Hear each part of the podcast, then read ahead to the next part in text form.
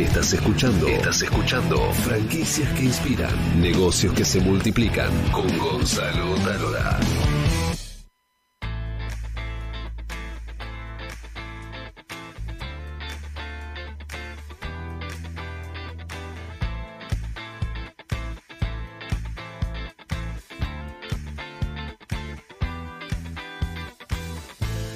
Estamos en franquicias que inspiran desde Buenos Aires, Argentina, para toda Latinoamérica y también para todo aquel que habla español. Porque llegamos a todo el mundo. Nos pueden escuchar en www.historiasqueinspiran.com.ar. Estamos en todas las redes sociales como franquicias que inspiran. Estamos en YouTube, estamos en LinkedIn. Nos pueden ver, escuchar y leer por todos lados porque somos un programa multiplataforma y el trabajo que nos cuesta hacer eso.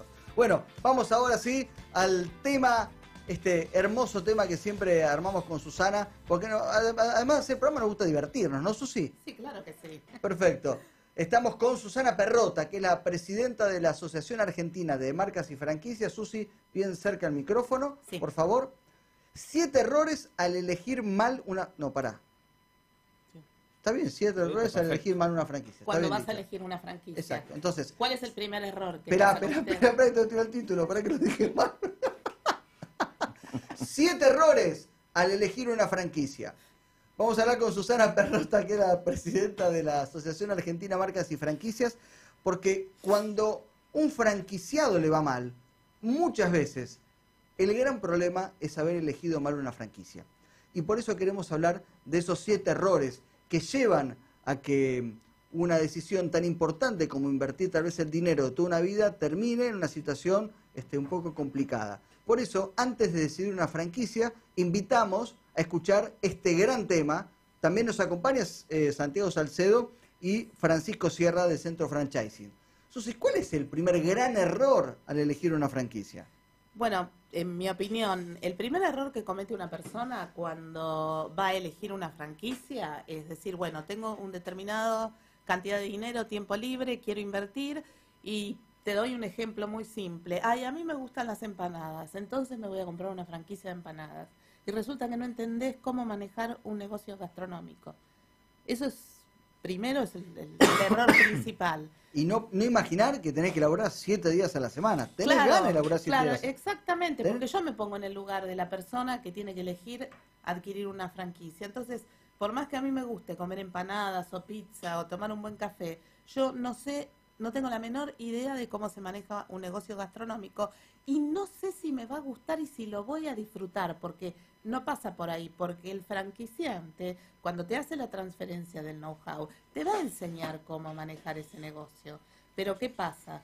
¿Lo vas a disfrutar o no lo vas a disfrutar? Capaz que vos te enganchaste con algo que te pensaste que te podía llegar a gustar y resulta que en primer lugar no pensaste si lo ibas a disfrutar o no. Entonces ese creo que es el, el primer error. Uno, Complemento, Pensá. complemento Dale, lo, dale. lo- lo que dice Susana respecto a esta afinidad con, con el rubro temporal. Y por un lado, llegan a la consultora o a la empresa gente que dice, me gusta esto y por esto quiero esta franquicia. La afinidad está buenísimo. Recién cuando los chicos hablaban de cualquier perfil mientras venda, nosotros sugerimos que más allá de que venda, exista una afinidad con, con el rubro. Lo que pasa es que tenés que ver lo que es una afinidad temporal o del otro lado del mostrador. Si a mí me encanta salir a tomar algo a la noche y por eso quiero poner un bar, debo saber que cuando tenga la franquicia voy a estar justo del otro lado de lo que me gusta hacer. Y por otro lado tenés el ejemplo de las mamás recién embarazadas y que vienen a poner una franquicia de ropa para chicos, que le va a durar Ah. hasta que dejen de dormir una semana y no van a querer saber más nada con esa franquicia. Entonces, está bueno que esa afinidad sea una afinidad más de largo plazo que lo que en ese momento o en, ese, en, ese, en esa ocasión estás sintiendo, ¿no? hermoso tip número uno. Vamos al segundo error al elegir una franquicia. Bueno, el segundo error, no sé si será, hay, much- hay muchos puntos que son importantes por igual, o sea, no por orden de importancia, pero también si uno va a eh, elegir una franquicia, se va a convertir en franquiciado, tiene que investigar, primero y principal. O sea, tiene que investigar la franquicia, la trayectoria, el tiempo que tiene en el mercado, las aperturas, la expansión.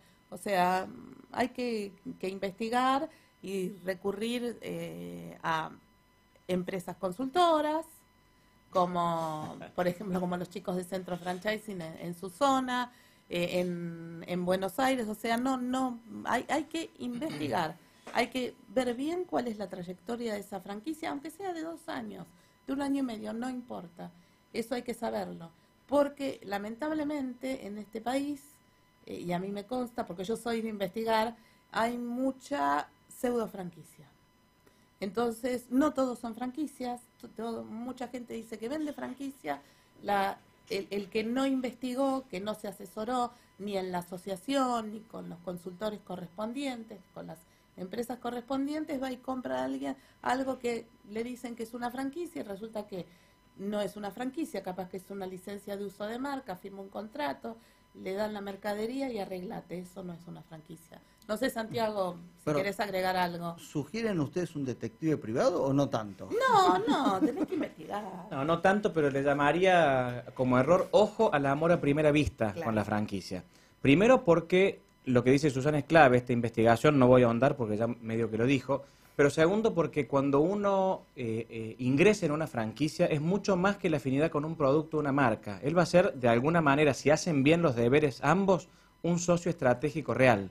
Y es clave que vos no te enamores solo del producto o de un local que te gustó, sino que te sientas muy cómodo con la persona o con la estructura con la que vas a estar por los próximos 4, 5 o 10 años trabajando en sociedad. Entonces esto que dice Susana de la investigación es clave desde cómo se profundiza hasta otras cuestiones del económico financiero que después ampliamos. Espectacular esto, ¿no? Viene muy bien. Susi, Fantástico. un 3, tiramos un 3. ¿Un 3? Sí. Eh, bueno, siguiendo con el tema de la investigación, también es importante, una vez que eh, la persona investigó y dice, bueno, por aquí voy, me gusta esta marca, esta marca tiene trayectoria, bueno, en el momento de sentarse y tratar con el franquiciante, que el franquiciante tenga todas las herramientas que corresponde tener. Por ejemplo, A saber, que vos sos Eh. maestra, sos docente, a saber. Por ejemplo, eh, el contrato tiene que estar enmarcado dentro de la ley de franquicias.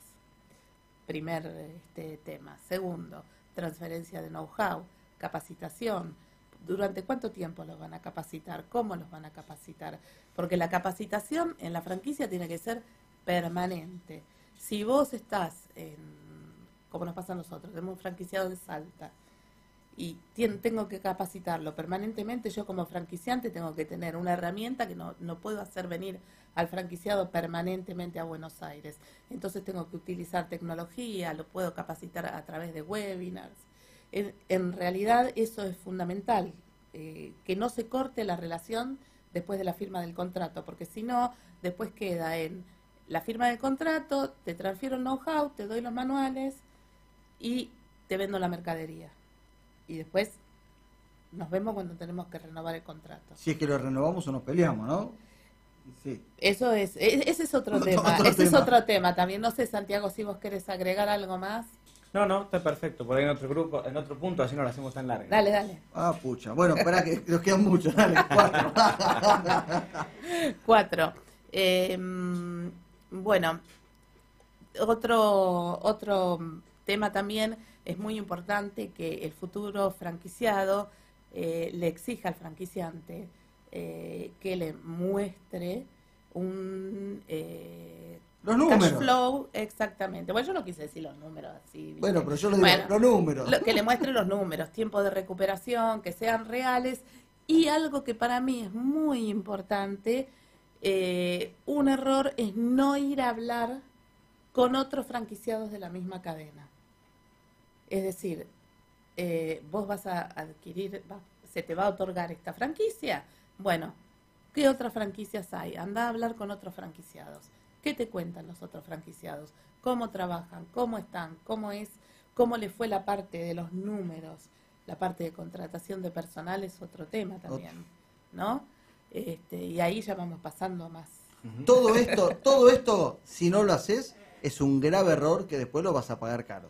Santiago. Es correcto. Bueno, ahí sin querer fue un dos en uno en el Sí. error, porque por un lado está como error la no profundización de los números, y, y esto es así, por ahí yo veo que se venden franquicias prácticamente en una servilleta, eh, por más que sea a color y con folleto y con una linda ilustración, Me refiero a que no tiene la profundidad que uno debe tener. Y una inversión tiene una variabilidad enorme. De entrada tenés una, una, una variación muy grande entre lo que cuesta la inversión tangible, que a veces te dicen tanto en stock, tanto en equipamiento, con lo que realmente terminás pagando. La subestimación de ese número te hace morir en los primeros meses.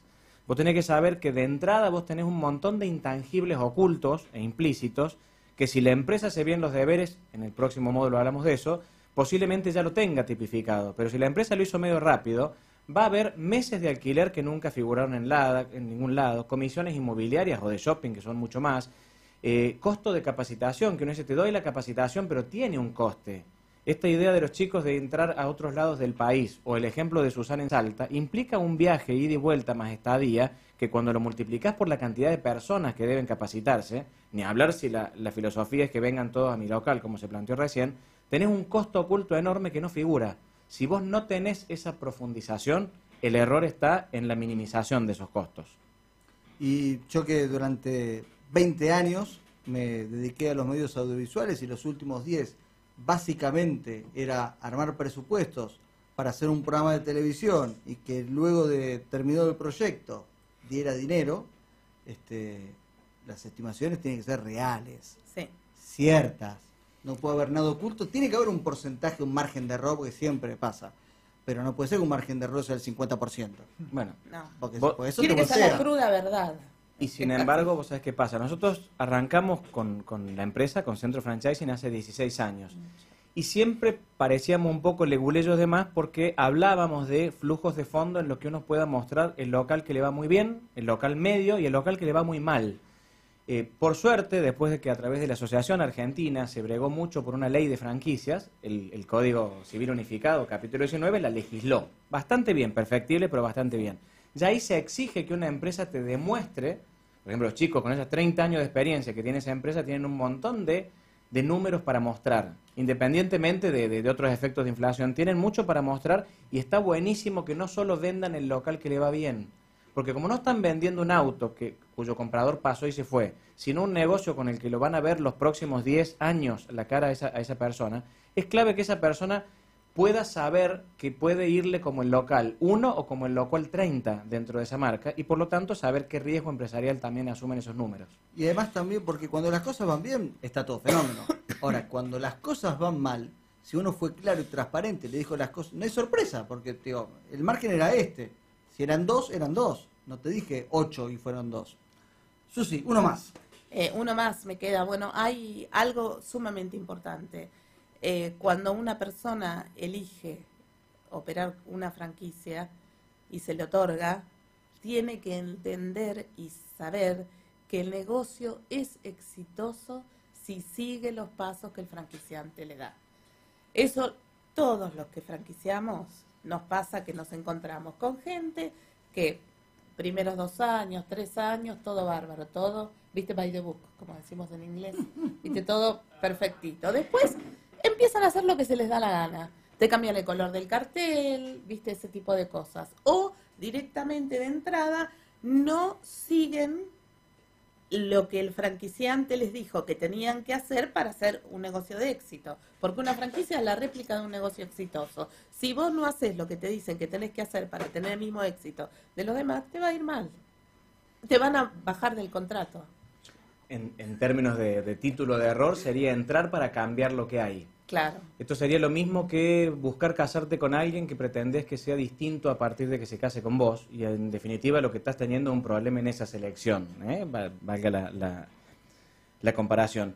En definitiva, esto no implica que uno busque franquiciados que no puedan aportar.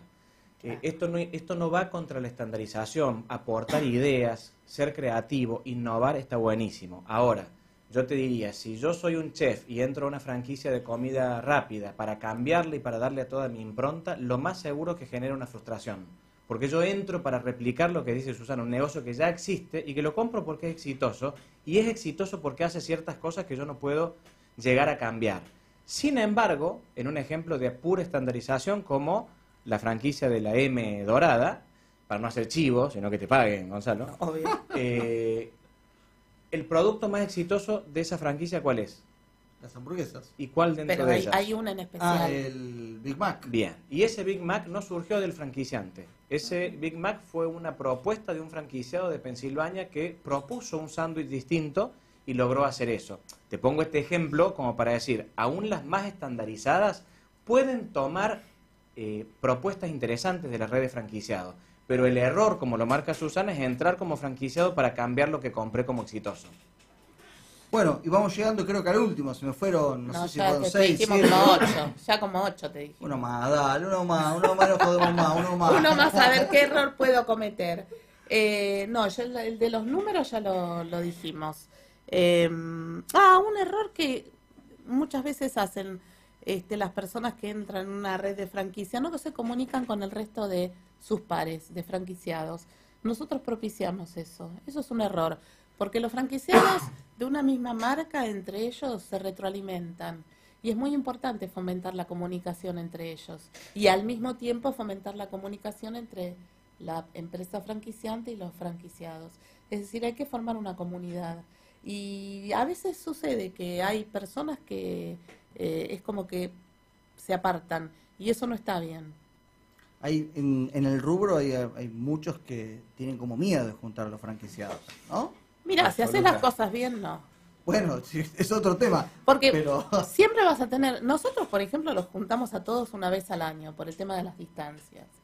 Entonces, cuando vos haces la reunión y tenés ahí 50 personas que cada uno te representa un instituto de inglés, vos sabés que te van a decir, mira, esto que vos haces a mí no me gustó porque este año... Y lo que pasa es que tenés que tener la apertura para escucharlos, entender y saber que la queja va a existir siempre porque nadie es perfecto.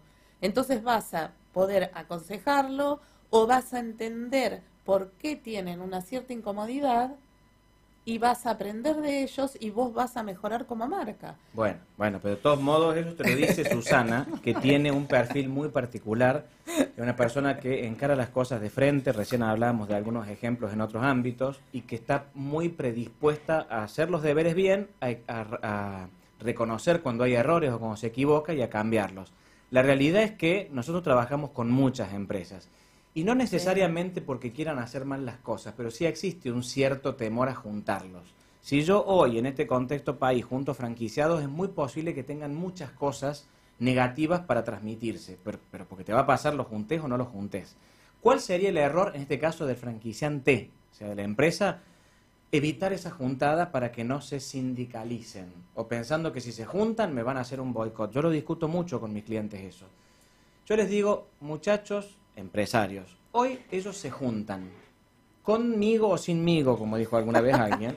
Y lo que va a pasar es que si Susana no quiere que se junten y no lo reúnan, van van a tener hasta un grupo de WhatsApp que se llame Todos menos Susana. Y en ese grupo se van a juntar todos queriendo o no, la empresa, y lo peor es que no va a estar la empresa para moderar o para responder. Con lo cual esa idea de no lo junto para que no se genere la bola de nieve negativa es todo lo opuesto, porque si yo lo puedo moderar, yo lo que haría no solo juntarlo, sino yo empezando a decir cuáles son los problemas de hoy. Más en casos como Susana o como otros, como los chicos que tienen sus propios negocios. Ellos no necesitan que venga un franquiciado a decirle lo complicada que está la venta o la competencia que no factura. O sea, tal vez es mucho mejor sí juntarlos para evitar ese error y ser uno quien lidere estas cuestiones como problemas, pero a la vez genere sus propuestas y los invite a, la- a la- a- cada integrante de la red a que hagan sus propias propuestas. Entonces cambias un problema de no se junten porque se sindicalizan, a- vengan a trabajar en red, que es lo que es una franquicia. brillante, hermoso, espectacular. Es el 9 de oro, como del Canal 9. Así que todo aquel que quiera invertir, yo no digo más invertir, mira, me lo voy a sacar. Todo aquel que quiera apostar al sistema de franquicias tiene que escuchar el bloque que pasó recién.